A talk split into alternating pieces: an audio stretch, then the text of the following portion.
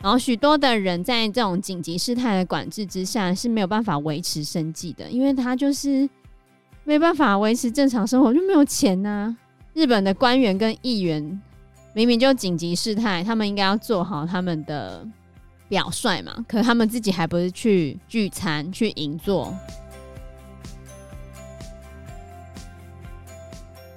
各位听众朋友，大家好，我是 Joe，我是 Anna。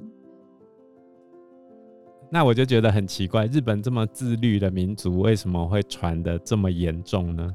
因为他们已经自诉疲乏了。自诉也要解释一下。哦，就是日本现在只是要求国民自律嘛，可是效果已经越来越差了。其实从去年的疫情开始的时候，日本政府的官僚跟慢速度。都造成国内的民众很多的批评啊。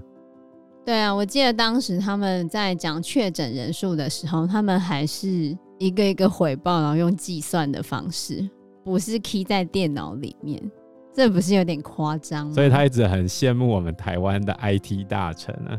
去年的时候，也很多 YouTuber 会讨论说，台湾有超强力的 IT 大臣。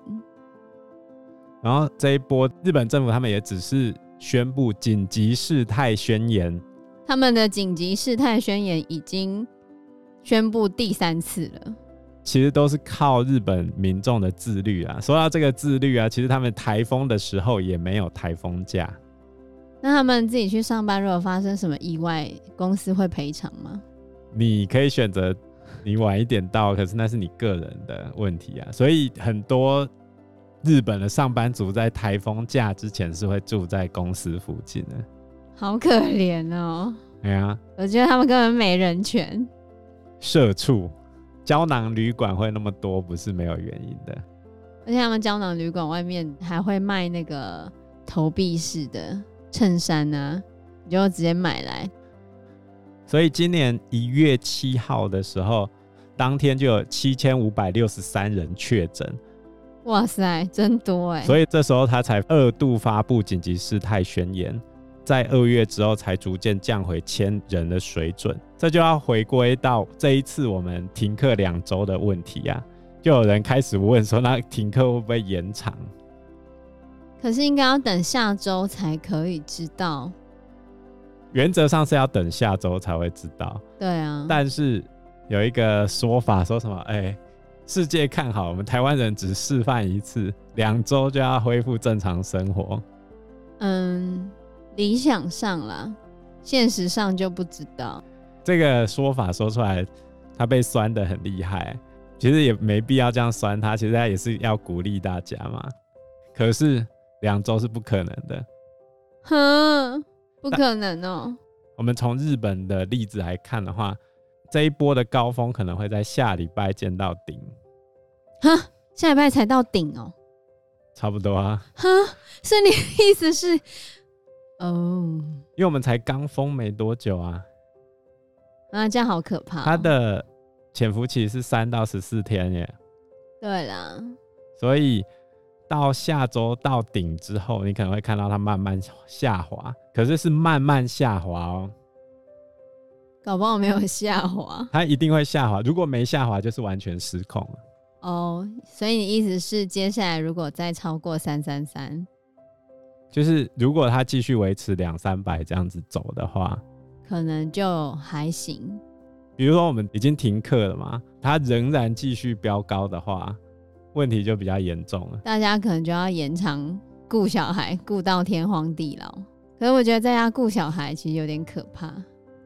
每天都要想着要帮你的小孩准备什么东西，我超级佩服幼儿园老师的。幼儿园老师是非常伟大，要能够跟这些小屁孩儿好好相处。我小孩的幼儿园老师传了好几个音乐给我们，然后我昨天就放给我女儿听，然后她就在那边开心的跳舞，跳了半个小时。哇，真是太棒了！老师真是救星啊！多听 Podcast 也是一个解决方式。对啊，我都给我女儿听强哥说故事。她超喜欢强哥的，虽然她已经不知道听几次了。如果接下来每日平均确诊一百例以上，而且一半以上找不到传染链的话，那就有可能会进入第四级。不过目前台湾的专家大多数认为不太会进入这个状况啊，因为目前找不到感染源的，以数据上来说，大概是五分之一到四分之一啊，就是百分之二十到百分之三十是找不到感染源。嗯，我还是要讲一下。如果到第四级的话，就是全面停班停课，除了卫生跟秩序的维持，还有必要性的医疗跟公务以外，就算在家里面，你还是要保持社交距离，还有佩戴口罩。在家里也要，在家里也要，但是他哪看得到啊？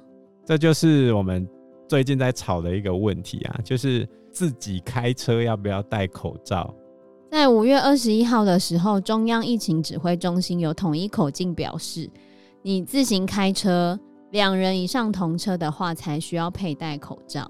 如果自行开车门窗紧闭，没有跟其他人接触的话，就不会强制佩戴口罩，就不会被罚钱。但是如果你车上有其他人的话，你还是要佩戴口罩。然后第二个争执的问题就是，室内五人要怎么取证开罚？这我也不知道。你家是大家庭的话，你是要怎么办？搬出去住哦？那就不要在同一个房间啊。吃饭分流是吧？这其实很难取证开罚。不过我们台湾就是这样嘛，就是我们法令制定的很严格，取缔取缔的很宽松。对对对对，治 法从严，取缔从宽啊。哎，这样也好了。啊，哪里好啊？就不会被罚钱了。五月二十号那一天，高雄就已经开了三百多张在室外没戴口罩的罚单了。哇哦，这样就赚一波嘞，怒赚一波。还有人戴在下巴，对啊。每次我看着我们班学生的口罩没有戴好，他就说他下巴感冒，不是叫他带回去，你能拿怎样？等下你们班还有人拿口罩泡茶，好不好？哦，对啊，口罩当茶包，口罩当杯子，口罩戳洞，然后用吸管穿进去喝水，超优质。我昨天看到一个更优质的，啊，被那个超商店员管了之后，他就说他是方糖镜是吗？哎，欸，你来抓我啊！哦，我要跳出来了，我要跳进去了啦！打我啊，笨蛋！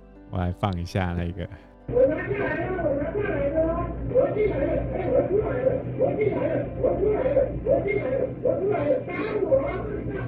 又跳出来了，我又站回去了。哎，怎么样？怎么样？怎么样？我又跳出来了，打我啊，笨蛋！打你！好，这样你是不能直接打他的吧？当然不行啊。你真的打他的话，就伤害罪啊！你顶多他讲打我啊，笨蛋，你可以告他公然侮辱是吧？也不一定会成案呢。所以不要人家只随便呛你说打我啊，笨蛋，你就打过去。千万不要，反正你就可以告他公然侮辱嘛。对啊，他就可以告你伤害，我们就互相你不要打他呀！啊，搞不好你就真的打啦！你就如果脑弱、脑波太弱的话，等下真的打下去。那我们回到日本的状况，日本的确诊人数为什么又拉高了呢？日本主要都是希望大家自己约束自己的方式，他并没有其他的方式来防堵啊，因为日本现在。施打疫苗也是非常的低，那你如果施打疫苗很低，然后你又叫大家自己约束自己，你觉得有办法吗？他们的自我约束早就已经出现疲倦的状态啦。然后另外的话，就是变种病毒的传染力其实是更强的，即使是一开始的感染管制也已经失去效果了。然后许多的人在这种紧急事态的管制之下是没有办法维持生计的，因为他就是没办法维持正常生活，就没有钱呐、哦，那日本的官员跟议员明明就紧急事态，他们应该要做好他们的表率嘛，可他们自己还不是去聚餐、去银座聚餐，然后也出现丑闻。所以国民对政府也不相信啊，就觉得说你都不在乎我，为什么要在乎？所以从日本的经验来看啊，其实防疫最大的困难点还是在经济问题。所以前面一直有人在 argue 政府为什么要放松管制啊，其实应该说防疫的种种措施对于经济的伤害是非常大的。没错，所以像日本他们的。这种紧急事态其实对于餐饮业的打击非常非常非常的严重。餐饮业包含了我们这一次出事情的阿公店，那算餐饮业吗？当然算餐饮业。你喝茶哎、欸，等一下啊，阿公店它大多数的情况下，我们不要讲那种，人家它是人与人的连结，是情感上面的。怎么可以说是餐饮？我我必须说，万华的阿公店很多都是属于社会最底层的状况，那他消费并不是很高，去那边通常是唱歌跟吃东西。你为什么这么了解？你去过啊？我研究所教授曾经对这种特种行业他们进行研究嘛？真的？比如说在新竹的三角公园那边，嗯，就是这些特种行业的女生。不是应该什么阿姨啦？这一次出事情的阿公店，它是属于年龄层比较高的，跟客人之间的人与人的连接。这些阿公店，他们主要就是唱歌、吃这些家常菜为主。那一盘多少钱这样子？根据我有去过的朋友跟我们教授之前对这一块有做的研究。其实的有讲过里面的状况啊，因为里面本来就已经是社会比较底层的，所以你看哦，现在台湾最被针对的是哪一种人呢？第一个四处流窜的那些客人，所以真的有那么多客人哦，可能数千名吧，而且哈，数千名，年纪稍长，然后没戴口罩的男人，简称老台男吗？可能无照老台南，所以就要小心一点。因为简单来说，大家都不会承认我们去过那个地方嘛。哪有人家狮子王就有承认？那是逼不得已啊。所以重点就是，我不能承认的情况之下，会让疫情扩散的更严重。对啊，因为现在也已经不知道传到第几层。有些人如果就在那边说，我就是不知道我什么时候被传的。你也拿他没办法，因为有很高的比例是真的，他不知道自己怎么被传的，所以这就牵扯到从业者跟客人两方面都不会去承认。以底层逻辑来说的话，就是台湾长期以来对于这些特种行业不愿意去管理、视而不见，导致的最终结果。哦，所以 BBC 就说台湾过于自满，然后我们的前副总统陈建仁也说，其实日本之前也有类似的情况，但台湾并没有以此当为借鉴。为什么没办法以此为借鉴？因为日本他承认风俗店，日本的风俗店实际上是介于合法跟非法之间，可是他们都一定有登记耶。真的哦，他们都有登记哦。他们叫料亭。什么料亭？你问政府官员说，这一家是不是在做色情的，他会跟你讲这边是吃东西的地方。可是全部人都知道那个是风俗店。我只知道无料案内所而已啊。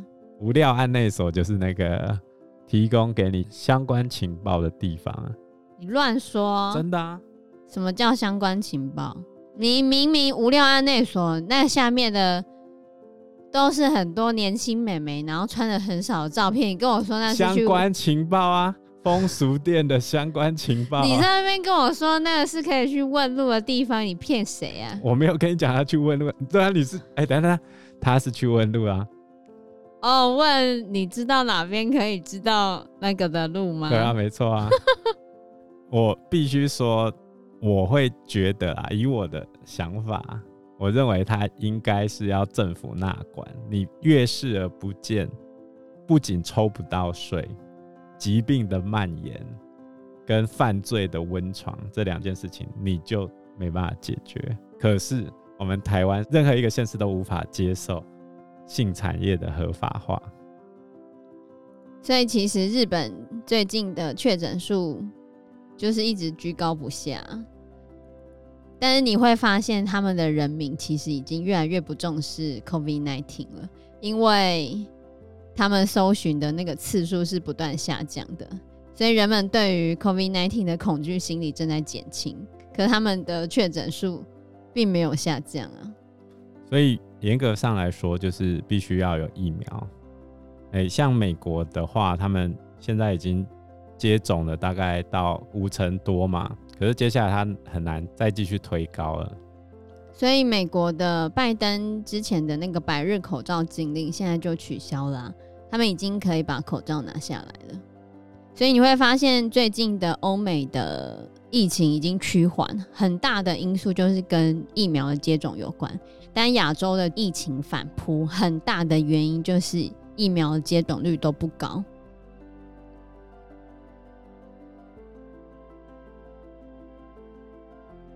那我们这一集的节目就先到这个地方，谢谢大家，谢谢大家，拜拜，请记得按赞、订阅、五星分享，谢谢，拜拜，拜拜。